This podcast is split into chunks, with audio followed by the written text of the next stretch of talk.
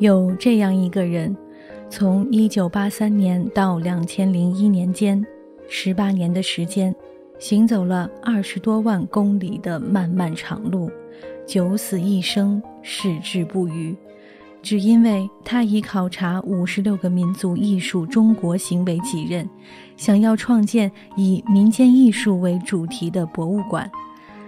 他就是管祥林老师。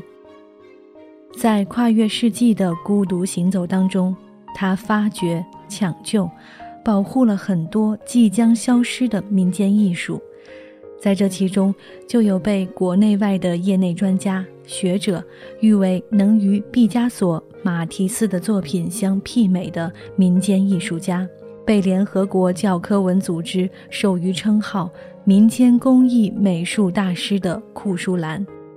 在今天的“听世界”栏目当中，主播古云将带领大家一起来听到管祥林老师镜头下的剪花娘子库舒兰。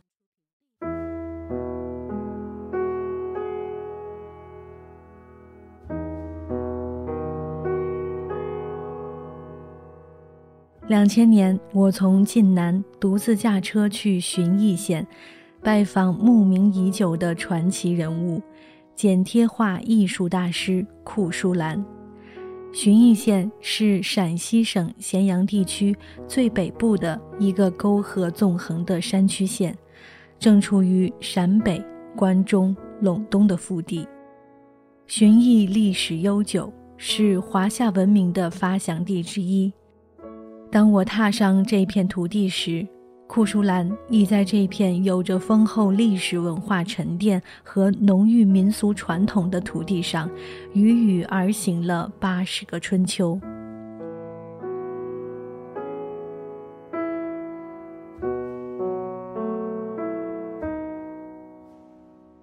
赤道乡王村现名富村，坐落在旬邑县城南四十华里的原上。库舒兰和老伴儿租住在村公所空置出来的一间杂物房里，他们自家的窑洞已在十多年前就坍塌了。穿过院子，顺着两边是土坯墙的巷道，拐进挂有半截布帘的门，一间昏暗陈旧的长方形屋子映入眼帘，在不到九平米的屋内。一半是土炕，一半是厨房。中间靠墙边有一张像桌机一样的案板。库舒兰正在土炕上剪花花，他那留着山羊胡的老伴儿盘腿坐在一旁。见有客人来，库舒兰满脸的开心，忙起身问：“是哪搭来的？”显然他对陌生人并不拘束。我这才看清，眼前站着一位身高不足一米六、精瘦却神采奕奕的小脚老太太。她虽然满面皱纹，但却有一双明亮有神的大眼睛和一头乌黑的发丝。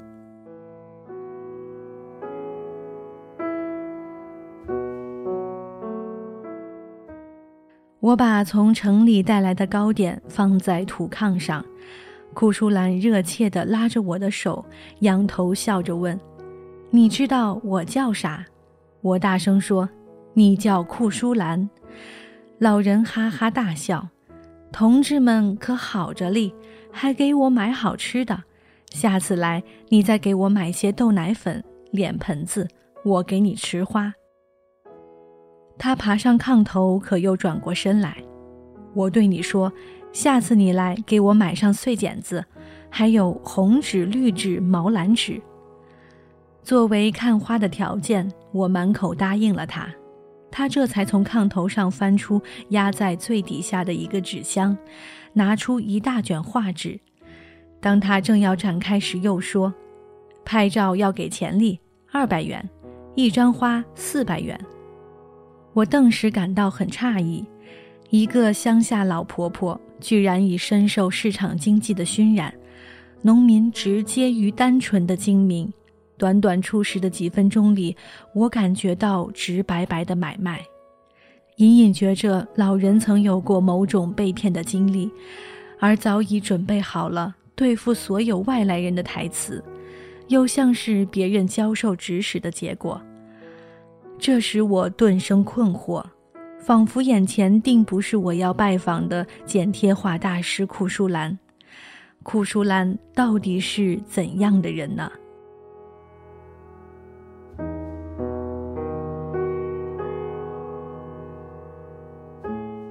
全中国各地根植于民俗土壤中的民间剪纸艺术家数不胜数，为何只有库舒兰一人独创出这种彩色剪贴画形式？不仅如此，他的作品与环境又有着天然质感的对立与统一，就像扎根于土壤中盛开的山花，原始、美好又充满着生命力。库舒兰拿着一张张出神入化、色彩斑斓的剪贴画，神采飞扬地把每一幅作品关联的乡间民谣、民俗礼仪、神话传说、精神寓意，一边手舞足蹈，一边滔滔地说唱出来。他那种忘我的、如痴如醉的欢悦神情，就像见到老朋友，不陌生也不厌烦。吓使我忘记了他刚才和我谈过看花拍照两百元的尴尬。来到我跟前来，我唱给你听。老人一边拉着我的手，一边唱道：“秋春六月的陪牡丹，家里我就寂寞见河干，黑头日夜无够天。”叫一声下去，我手丢开，唱不了那么一起来。有小动，我下去我吹的我个梨树不言话，我下去这扶你这丢不好。有小棒花呀，金花这不面不人就花，走下这夜间的。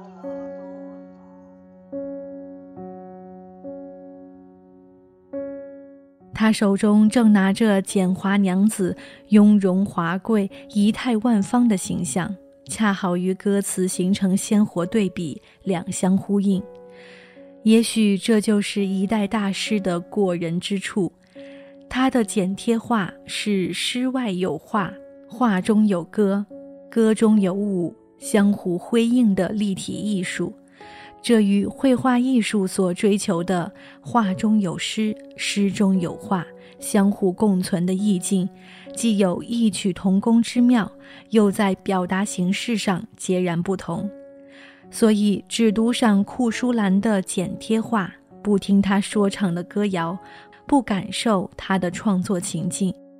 单单就看他淳朴善良、充满阳光和美好幸福的视觉艺术，仅仅只能感受到他全部内在含义和情趣审美的一半。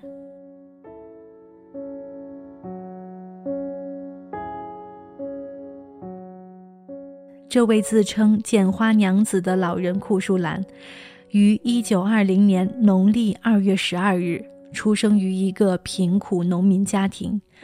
从小生性活泼机敏，心灵手巧，聪明伶俐，人送外号“猴桃”。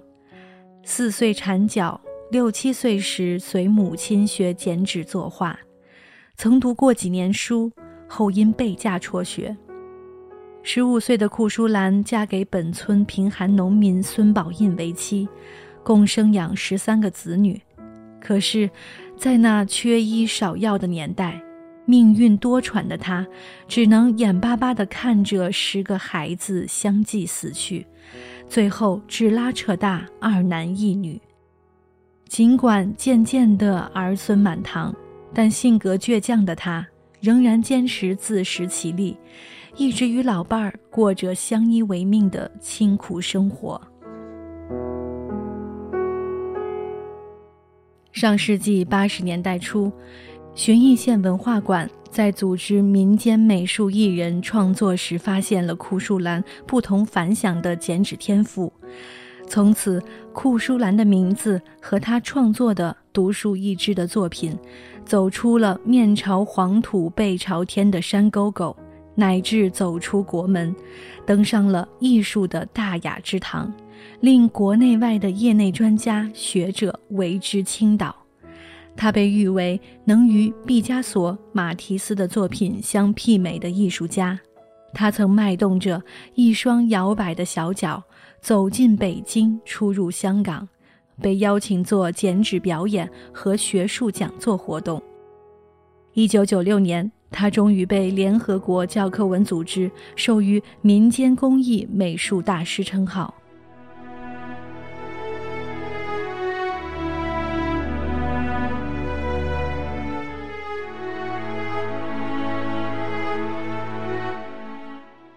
多少年来，我们对众多有成就的民间艺术大师的生存背景和创作环境知之甚少，对于社会底层的人文元素，从某种程度上，我们依然存在严重的认识偏差。很多像库舒兰一样的民间艺人，从来得不到应有的重视和必要的保护。不仅他们的生存和创作环境很是恶劣艰难，而且他们的作品权益不受尊重且无人问津，甚至被肆意严重侵犯著作权。过去，我曾多次在大专院校交流及媒体采访中，强烈呼吁社会给予民间艺术家以切实的关爱和救助。建议国家文化部门早日成立中国民间艺术家保护基金，因为还有成千上万像库舒兰一样的民间艺术人才正在穷困潦倒中挣扎。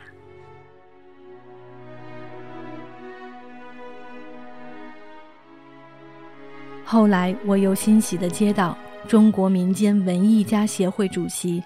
著名作家冯骥才先生打来的长途电话，他对我所反映的库舒兰现状表示出极大的关注，并明确表示要以组织的形式立即联络库舒兰所在地的地方政府，想尽办法做好库舒兰的生活安置工作。至此，我的心得到莫大宽慰。我国民间文化最宝贵的创造者、传承者，民间艺人和民间艺术家，他们创作的作品将能得到足够的重视和保护，同时他们的生存状况也将得到应有的关注和改善。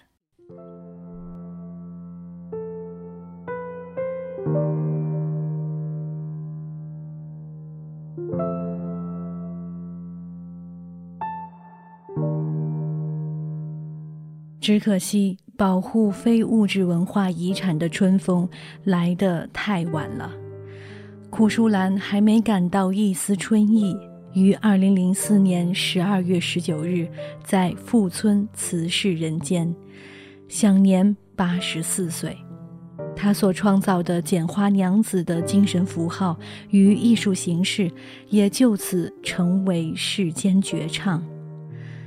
当我在大雪严寒中日夜兼程赶到富村时，库舒兰已盖棺长眠。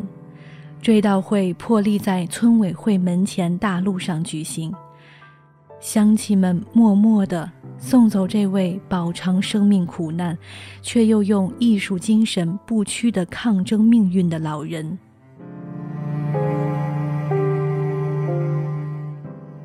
记得库舒兰生前常对我说的心愿，一是死后能在坟上立块碑，二是简花作品能进博物馆永久的展出。二零零七年，刻着中国剪纸艺术大师库舒兰之墓的高大石碑下的黄土坟墓里，埋葬着一代前无古人的世界级剪纸大师库舒兰，永远。安息了。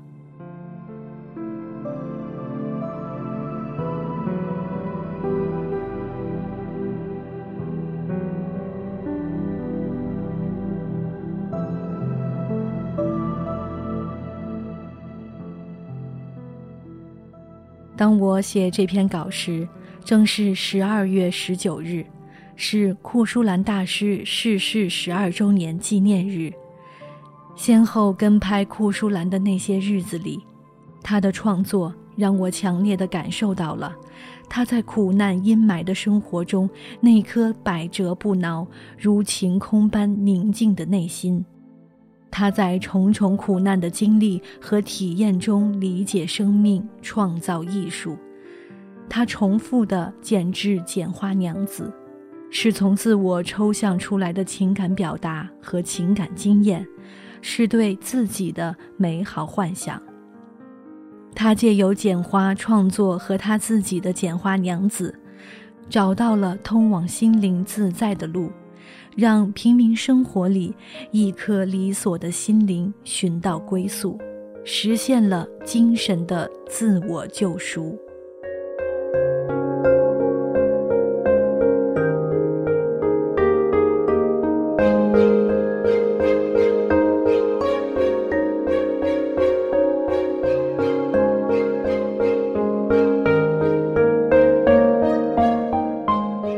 在今天的“听世界”栏目当中，我们一起分享的故事来自于致力于拯救中国非物质文化遗产的管祥林老师对民间工艺大师库舒兰的追踪拍摄之感悟。如果你对这些非物质文化遗产感兴趣，欢迎您关注公共微信号“管祥林”。我是静听有声工作室主播古云。如果你喜欢这档“听世界”栏目，也想分享你关于这个世界的故事，欢迎关注我的个人公共微信号“静听书屋”，让我们下期一起继续听世界。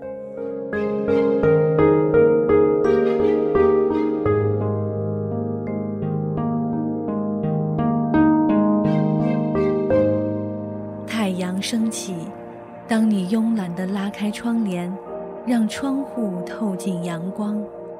肯尼亚草原上，桑布鲁人可能正在举行一场篝火晚会。华灯初上，当你优雅地坐在餐馆，饭菜的香味四溢。阿拉斯加海上，一头鲸鱼可能正在夕阳下跃出水面。静听有声。带你一起听世界。